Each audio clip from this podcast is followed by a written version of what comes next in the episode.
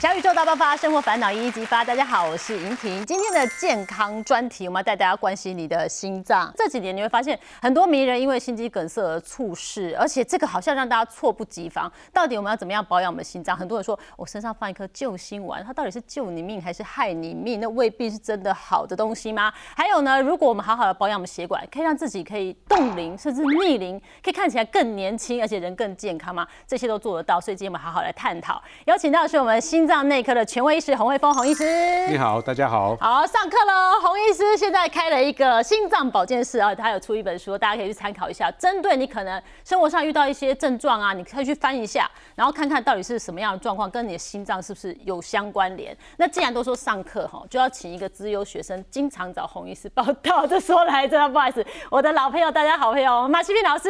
你 你好，各位观众大家好。哎呦，我真的不知道马老师跟我们洪医师哦是旧事哦，多年旧事的丢。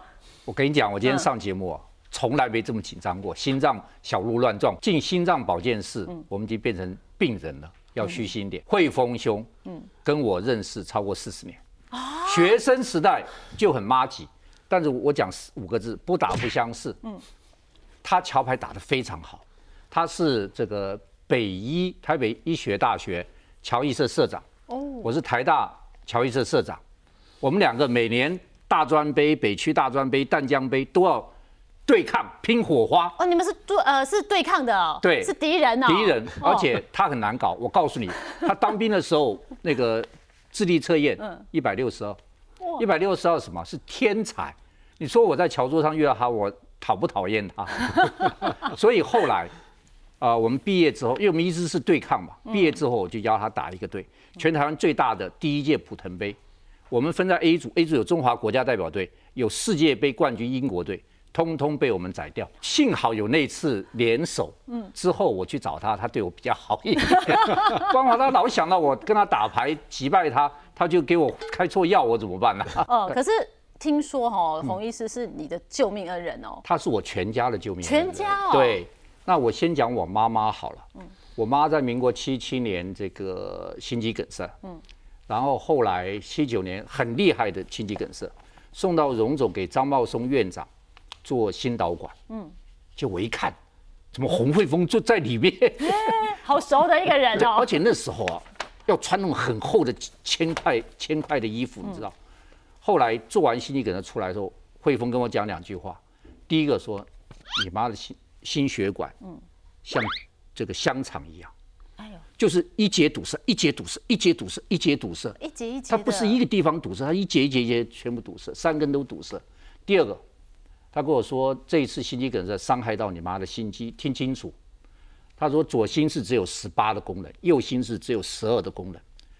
我也不懂，嗯，他说十八十二就是只能躺在床上喘气，哇很严重哎，很严重。但是我爸爸照顾我妈妈十十年，因为汇丰当跟我说，你妈只能活一一年，啊，对，就照顾了十年。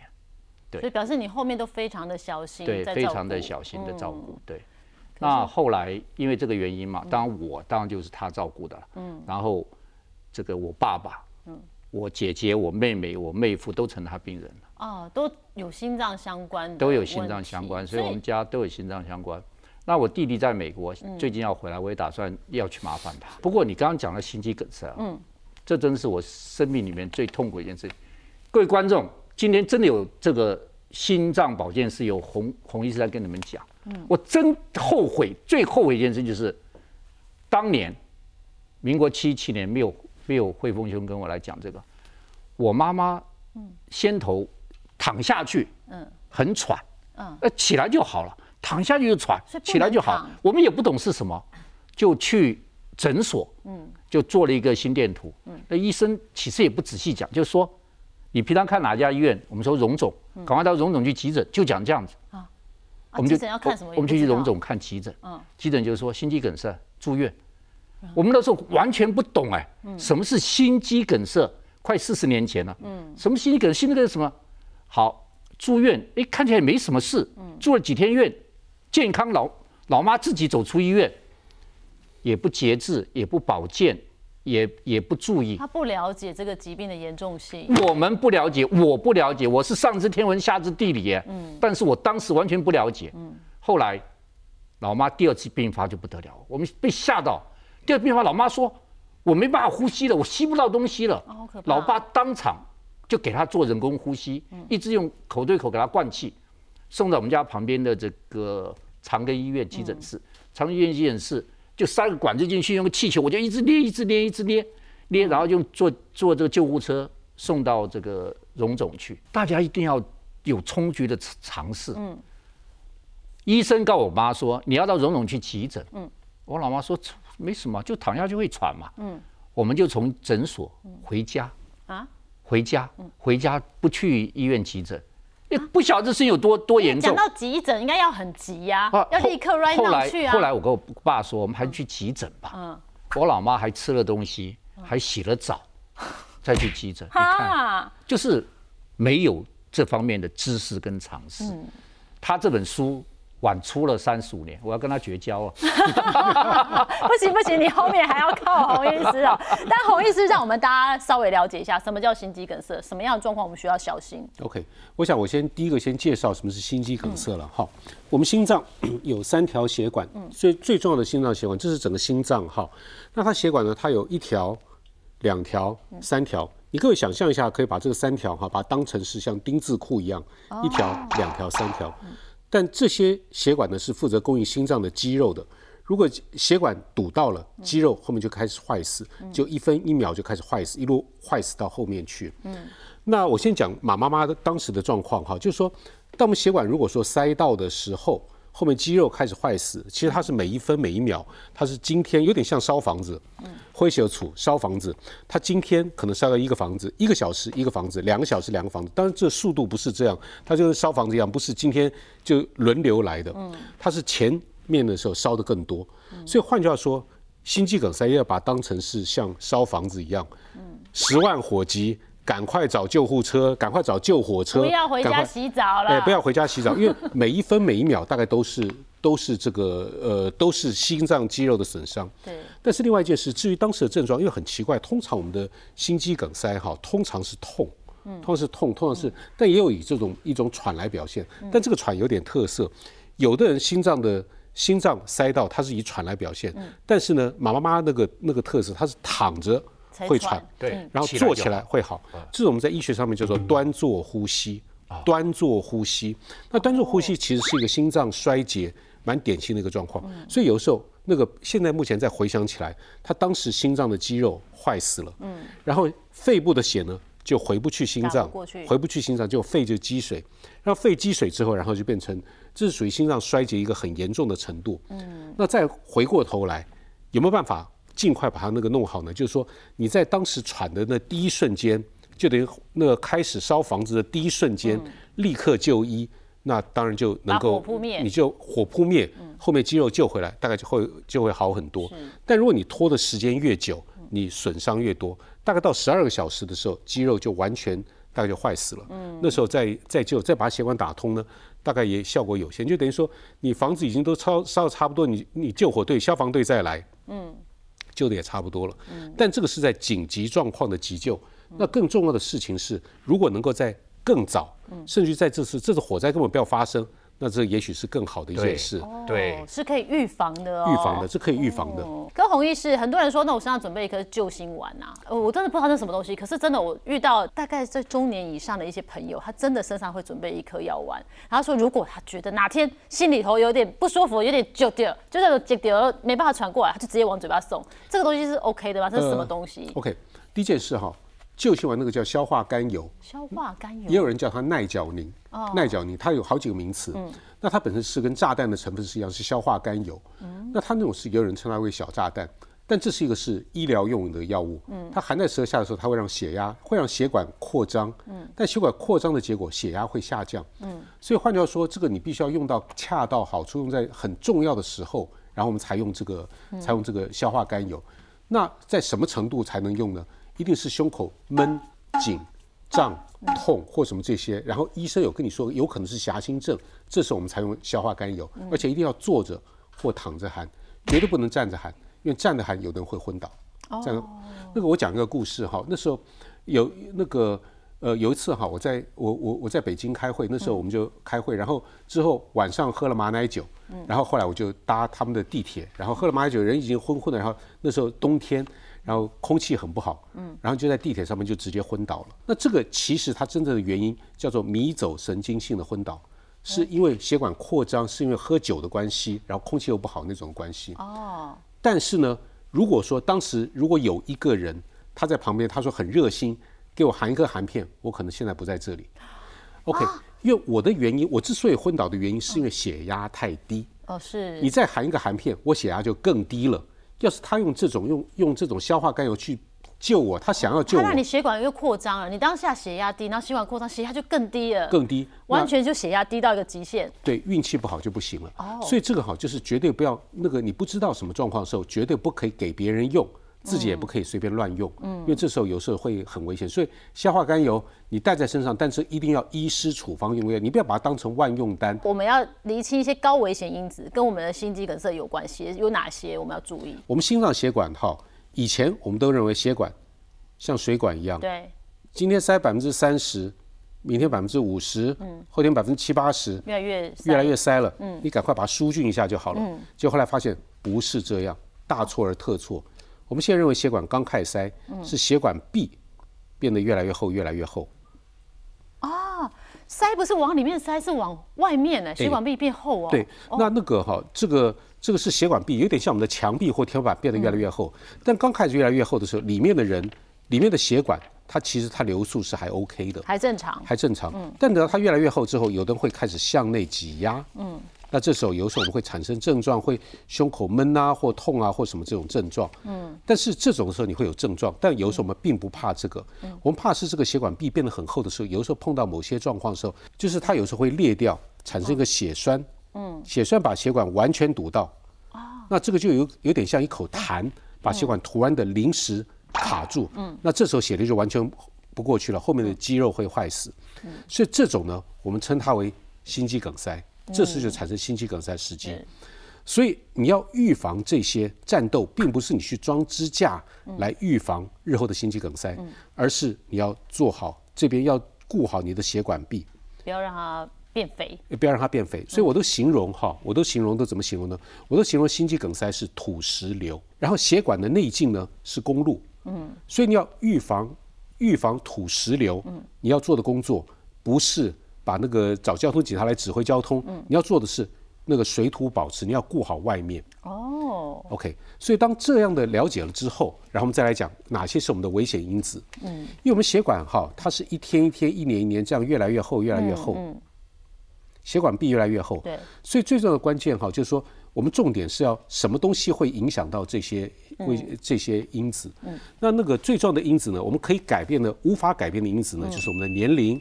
嗯，跟我们的遗传就是随着我们年纪渐长哦，我们这个是不可逆的。是的，像马老师家里应该是有遗传的，吼，对不对？因为家里这么多人啊，爸爸妈妈。是，那年龄跟遗传这我没办法改变，我没办法改变。但我们可以改变的就是血压、血糖、血脂这些，我们是可以改变的。嗯，就要想办法好好控制。体重要注意，抽烟还有运动这些，大家都是我们都可以做的。所以就是这些因子，危险因子越多。我们动脉硬化的速度，嗯，就越快。对，当它血管壁变得越厚的时候，然后我们的它就准备要土石坍塌了。对，它就容易坍塌。就血所以为了预防土石坍塌，你要控制好我们这些的各式各样的三高这些的危险。这怎么看？马老师都倍儿棒的啊，他也身材很标准啊，应该也没抽烟。运动有吗？马老师？天天运动。哦，天天运动，因为洪医师有交代哈，然后三高有在控制哈，这是后天控制。我高血压、高血脂。哦，所以有吃降血压药，有吃降血脂药，这就是真的是要注意。这些真的要注意，而且这个越早开始注意越好。嗯，因为那个血管壁哈还是在一样，它有有点像年轮。嗯，它从十几岁开始越来越厚，越来越厚，它通通累积在我们的血管壁。是，所以如果你从很年轻的时候就开始保养，它累积的速度就慢。哦，就是累积到一定的程度。但是如果说你拖到譬如说五六十岁之后才开始保养。你已经累积下去的，它通常不容易消哦，所以就这个就这个就慢了。所以等下我们要分享怎么样冻龄跟逆龄哈，所以方向上是这样。那有什么样的症状我必须要注意一下？大概跟心脏最有关的症状大概有很多了哈，嗯，有的是喘，有的人是痛，嗯，有的是闷。那那个像这种哈心脏病，尤其我们最怕的是狭心症的症状。嗯，那狭心症状有的时候常常都是一个都是运动，或运动的时候就会胸口闷紧胀痛，嗯，休息就会比较好。然后每次大概是几分钟，嗯，到十五分钟，嗯，几分钟到十五分钟就比较像心脏血管的。症状是那，但是痛的时候，但是问题是胸闷胸痛有很多啊。嗯，你还有很多人哈，他譬如说，有时候我们会从他的那个肢体语言可以稍微看得到。嗯，通常狭心症的症状，通常他的症状手势是这样的。嗯，他是摸着胸口，嗯，像这样有点胸口闷痛，像这种。嗯，那如果说是那个，如果说有的有的人哈，还有的痛呢，它是一个点比得出来。嗯，手动会痛。然后吸气会痛，是，然后它没有过胸骨正中线，都在半边。比如说我这边一拉，哎就痛了，嗯，或者压到会痛，那就比较像肌肉神经痛，嗯，那个时间会有时候会更久，是，有时候是那那就是另外一些，嗯，那还有人的痛呢，它是本身像电一样，嗯，一秒钟就过去，那是神经痛，嗯，所以它有各式各样的痛，但是痛最重要的就是再一遍，心脏的痛常常是一种压迫感。对，闷闷的，胀胀的，嗯，走路或爬楼梯或运动就会难受，嗯，休息就会好，通常是几分钟到十五分钟中间，一运动就难受，一休息就好，这种就比较像心脏，而且有时候说不出它的位置来，对。然后如果你手举高会痛，或什么这些会痛，摸得到，那常常是肌肉痛，这是两个最容易分的。因为你有个动作，然后它才痛，就代表是有肌肉的牵引的那种痛。是的，刚才洪医师讲的最重要一点就是。什么痛是心肌梗塞？嗯，什么痛不是？我告诉你，有心脏病人最怕就是一痛就吓死了，你知道吗？嗯，就要去急诊，你知道？但是我后来才知道，我常常痛，嗯，我常常痛。我告诉你，我也是赖他，说我好痛啊，嗯，对吧？他说什么？嗯，你那痛是神经痛、肌肉痛，不要紧张。他说你会按的、会痛的都不是有事情。他说我在日本，你不要闹。霸王级寒流来的时候，嗯，我打电话给他，他说我在横村，我在台北这么冷，他跑到横村阳光弥漫，我就说我痛，嗯，他说你拿个纸袋放在鼻子前面深呼吸，他说我过度换气，就说这些我要把我故事讲一遍。其实我很感谢，我常常赖他，没事就打扰他，但是每次痛都不是心肌梗塞，所以我就要跟大家讲说。天有一些人天冷的时候，你每次有痛或者异样的时候，当然要小心。对，但你一定要听专家讲，哪个痛是心肌梗塞，嗯，哪个痛不是心肌梗塞。通常啊，赖我的时候，通常我们都会问几件问题。嗯，你有没有什么地方摸到会痛？嗯，因为如果摸到会痛，通常都不是在心脏。对，因为因为是这样，我们心脏你可以想象成是一个那个心脏住在城堡里面。嗯。你压到会痛，你手去压，你最多压到城墙。嗯，所以你压到城墙，如果这边会痛，那当然是城墙外面那边的发炎、肌肉的发炎，而不是里面的问题。按压会痛，大概不是心脏。那个大概心脏机会就比较少，但是问题这是一个假设，这不是一个真的事情。所以有时候我们还要还要再做什么事？有时候我们可以用一些沙龙帕斯。顽皮软膏或什么这些，你去推一推，如果推了之后它有改善的话，那就大概八九不离十了。哦，所以有的时候我们要用一些别的一些方式来区分。嗯，那像有的时候，如果说还有的时候，如果说说是一秒钟，噗一下，我们大概就会判断是神经痛。所以我们最重要的痛，胸口痛，我们会区分。我们有好多问题要问：时间多久？然后位置在哪里？嗯，然后引发的诱发的因子，摸了会不会痛？然后手举高会不会痛？或什么这些，然后它的区域有多大？嗯，如果说一根手指头点得出来的痛，比得出来痛，通常也不是心脏，嗯，那也是通常是肌肉，是，所以心脏常常是比不出来，所以这个有时候哈，在一些小小的细节上面很重要。但另外一件事，嗯，一旦有个人已经心肌梗塞过，他也可以肌肉痛，譬如说他昨天譬如说打了球或怎样，或者拿了或者抱了小孩，对，现在也在痛，那所以你如何区分？他这个要不要去急诊？所以就是要强调，他有不同的痛法，你要试着稍微区分一下，稍微区分一下。哎，我们刚刚就说我们要避免土石流，那什么时候比较容易发生土石流？就是台风天，我们身体有些症状，我们可以当做把它当做是台风天哦。什么样的症状我们必须要真的特别格外的注意呢？什么时候容易土石流呢？台风天的时候容易土石流，或下大雨的时候容易土石流。什么是台风呢？就是生气啊、太累啊、熬夜啊、紧张啊、压力大这些大概都是。这这里面让人很很意外是空屋啊，空屋也是一种台风天造成我们心脏不舒服。那时候哈，我大概在两三年前，在疫情之前的时候，我去那个尼泊尔义诊。嗯，那去尼泊尔义诊的时候，在那边你就觉得哦，有很多拉肚子啊或什么那些。但在那时候你就发现很奇怪的一件事，尼泊尔的十大死因很重要的一件事是心脏病、心脏血管疾病。嗯，可是尼泊尔感觉他们生活 tempo 也不是那种紧张的嘛。呃，他们你你你会想那边的好，那边有时候有有些地方他们有时候还用煤球。还在用什么东西？他们生活环境不是很好。那但是呢？可是，在那边呢，他们的他们的饮食也不会很好。他们有的时候还要用井水，还要用什么东西？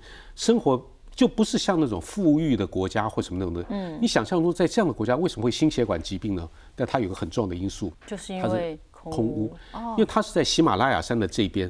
我当时去的时候，我都想象说这边哈应该是什么香格里拉，嗯，应该空气非常的棒。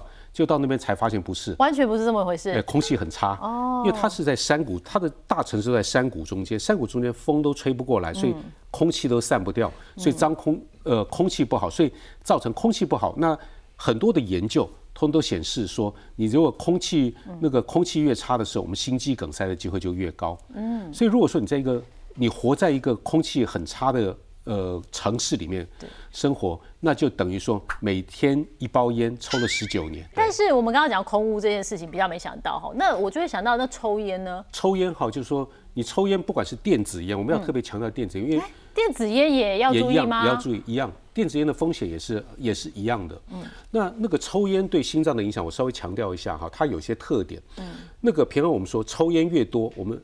癌症、肺癌的机会越高，什么还有那个 COPD，就是慢性阻塞性肺疾的机会越高，它是跟你抽烟的数量是直线相关。嗯，但是心脏的抽烟，心脏病跟抽烟有一点点很特别的事情，你一天一抽一到三根烟，跟一天抽一到三包烟，危险性相同。有时候我们的我我会形容哈，当你抽了一一根烟以后，你血管就整个就缩起来。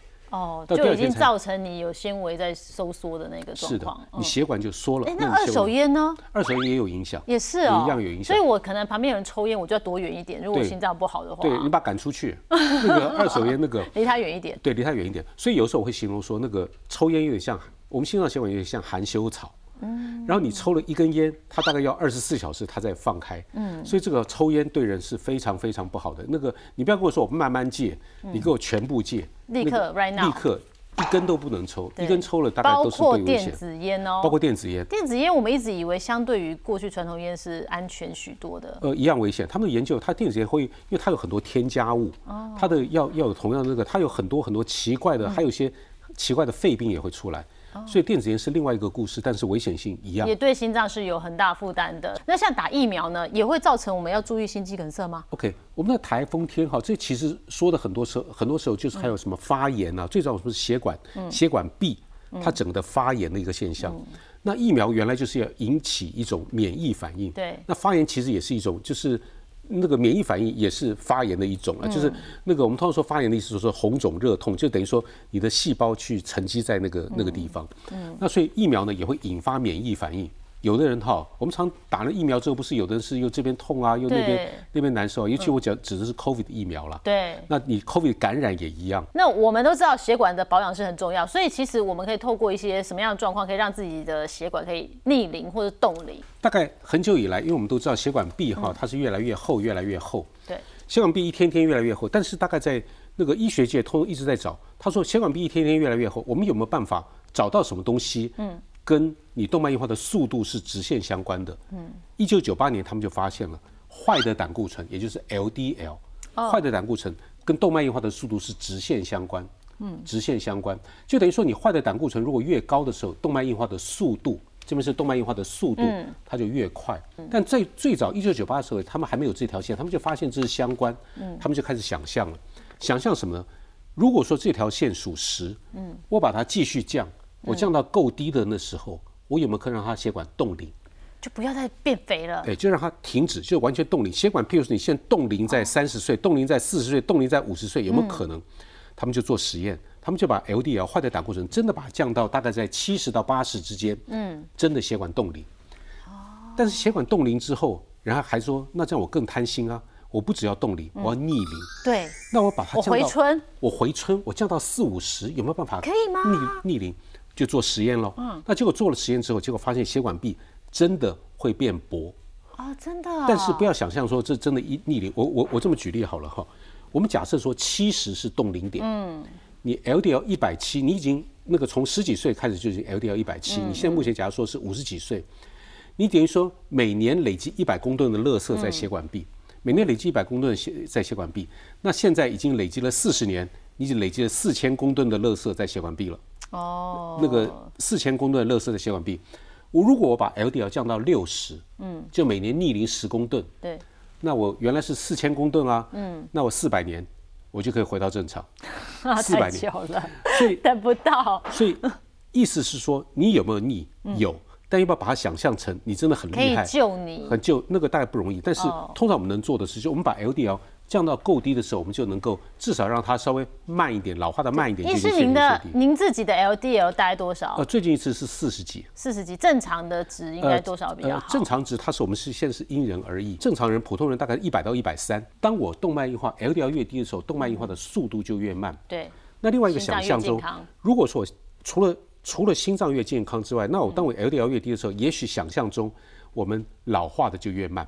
哦，因为有有种说法，看起来较少年吗？呃啊啊在，啊好好我就老啊但是。这样你的心中就少年啊 呢。那那个还有心脏的，还有全身的动脉的血管，包括脑部的血管或什么那些，就想象中，你如果把它降得够低，也许可以让我们的至少老得比较慢。洪医师怎么降？我要立刻降，我要怎么降 LDL？LDL 哈，大概饮食控制啊，或什么运动控制，大概降五到十趴。哦饮食控制在五到十趴，五到十还可以，一点那点。一点点。嗯那药物的控制有很多时候可以三十到五十趴，甚至更高。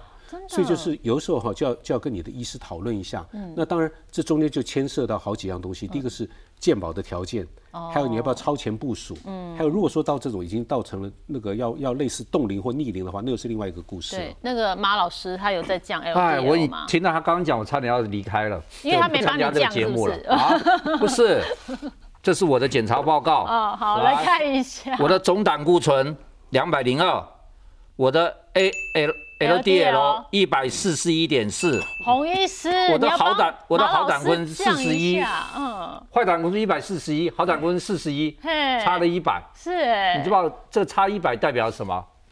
我现在高血压减低血压，超过七十，嗯。超过七是什么意思？动脉硬化，嗯。超过六十就动脉硬化，嗯。你知道吗？我我超过七十，就已经不可逆了，啊，还一百四十一，那像这样血压落差这么大，其实是很危险的事情？那个其实是一个，这是一个冰山的一角。怎么说呢？因为我们的血压哈，随着年龄越来越高，我们收缩压会一年年越来越高，舒张压呢也是一年年越来越高。可是这种这种曲线呢，大概到了五十几岁之后，舒张压会开始往下降，是这样，收缩压还是继续越来越高。然后这种它之所以有两个为什么会有差别呢？这常常跟动脉硬化有关。然后到了八十几岁的时候，我们收缩压也会往下降。所以当我们到了已经五六十岁、六七十岁以后，舒张压往下掉，不用担心。这时候我们不要担心血压太低。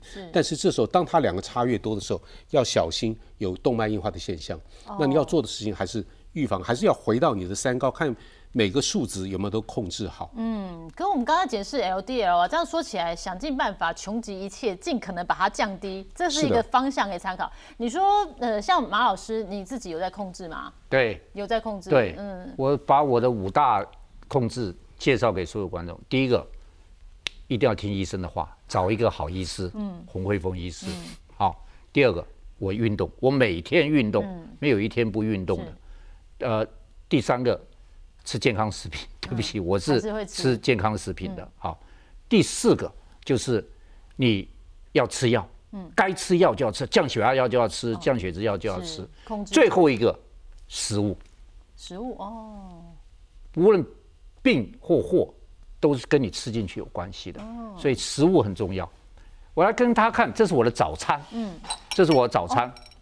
我早餐，健康，好养生哦。我告诉你，麦片、坚果、花生、杏仁粉、芝麻粉，这个葡萄干，嗯，这个呃蔓越莓干，然后用热水泡，泡了以后，我再倒蜂蜜进去，哦，喝蜂蜜哦。，对，那我跟大家讲，这是这里面八成都跟降血压、降血脂有关系的。大家去查这个麦片、芝麻粉、杏仁粉、这个葡萄干跟这个蔓越莓干，都可以降一点血压，降一点血脂。那我爸爸也跟我吃一模一样的，我爸九十七岁了，哇，对，每天早上跟我吃一样，但是我老爸加更多，嗯，他还会加点红枣，啊，加点枸杞进去，是，所以你看我一二三四五六七，再加上蜂蜜是八种，我每天早餐就这样喝一碗吃下去，嗯，保持我我其实现在已经来不及了，嗯，我的压差已经超过七十了，嗯，啊，我的这个动脉也有阻塞，嗯，但是我还是在努力的。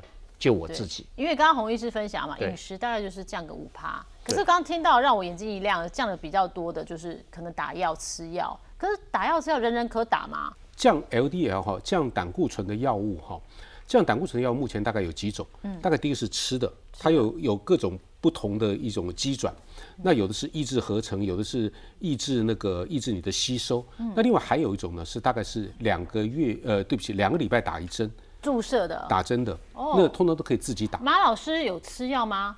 呃，我我后悔我吃的太晚了。哦，对我现在有吃药，有吃。对，不是太晚，当年也没有这些药。在三十年前，这些药还没发明，还没出来，所以那个也也不能。后来是药物的进步，药物的进步，有这样子的药物可以吃。是的，那是一九八五年的那个诺贝尔奖的那个机转，然后才后面的药才出来，所以那个更早时候也没这些药。药比较晚出来。对，那至于打针的这些药呢，它在两周一针，大概是目前健保哈在很严格的状况才能给付，而且几乎大部分人都打不到。那大概通常都自费，一针大概是五千块，所以一个月大概是一万块。那除了这之外，还有另外一种针，另外一种针大概六个月，六个月打一针。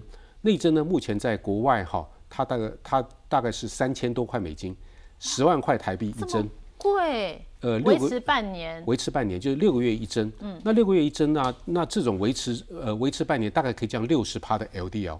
所以这是目前大概一个趋势。它是六十趴是立即有效吗？呃，就打下去之后，大概就是呃打下去之后，这半年大概都是维持都是降六十趴的。哦。所以那所以就我们刚刚讲的呢，Eugene Brownwood 哈，是，他还有在主张，他说哈，等到这些药更便宜以后，嗯，有没有可能我们把这个当做疫苗在打？心脏病疫苗？对，我们所有的人从三十岁开始，嗯，每一年都能给他打一针。反正他说一年平均呃六个月中间是六十趴，但是我一年中间大概平均可以至少四四十趴左右。嗯，我所有的人冲一年一针的话，那我大概可以活到活到一百岁的时候，你还不得冠心症，因为你从三十岁就开始预防了。哦，就是我们提前预防心脏病。可是以现阶段来讲哈，我们如果是每个月一打这个，它是人人都可以打吗？因为听起来好像很神，可是有没有副作用？呃，当然第一个第一个要件是你要有钱。哦，那第二个其实。其实有时候你会觉得这样会不会有 o 会不会太过了？对呀，会不会太 over？那其实要看你的危险因子。举例来说，你的家族如果都是已经有这些了，或者你的 LDL 真的很高，你用别的方式降不下来，或者有什么这些的话，你可以考虑打。但是如果说你能够吃药，吃药现在目前有很多药物哈，它一天一颗药是十三块钱，嗯，十三块钱它 LDL 也可以降六十五 percent。那十三块钱的话，你乘以三十，你一天哈，你一个月是是不到四百块。嗯，你不到四百块，跟一个月一万块降的速度一样的话，那你干嘛花一万块？是，就是吃药控制也是可以，也是可以的。所以你有很多很多种的方式。是，只是说看个人体质啦，对不对？是，除了吃药之外。那另外，好像像那个呃，细平兄他用的这些食物哈，饮食的控制，其实很多时候很多各式各样的食物，他都说有降这些的效果。有的人效果好，有的人效果不好。嗯，那反正不管怎样，就是简单来说，就是你试了就知道。嗯，试了就知道。如果说你觉得有什么东西，你希望你的你要知道你这 LDL 坏的胆固醇，你目标大概多少？嗯，然后用这些食物之后，你能降多少？那大概平均是五到十帕，但有的人。可以降到二三十趴，嗯，那有的人对某些的食物特别的有效，它也许可以降更多，嗯，但最重要就是看你有没有达标。有一些食物可能大家说都很有效，可是可能对你体质未必有效，未必有效，可能效果不大，所以你就是长期吃、长期追踪，你知道说哦，我现在这样调的饮食方向是对的。是，有的时候你还可以做个简单的小小实验，因为你可以在检验所自己抽血，就觉得说你现在目前你在吃这些食物之前，你先抽一次，看你 LDL 多少，然后之后你吃了之后。然后之后，譬如说一个月，你再测一次，然后看了有效或没效，嗯一翻两瞪眼。我们刚刚讲的 LDL 的降低哦，我们刚刚讲到吃药。那如果说每个人不知道是该吃药好还是打针好，他到底要测实验多久？他自己多久才知道说这个制度我有用的？大概两个礼拜到一个月。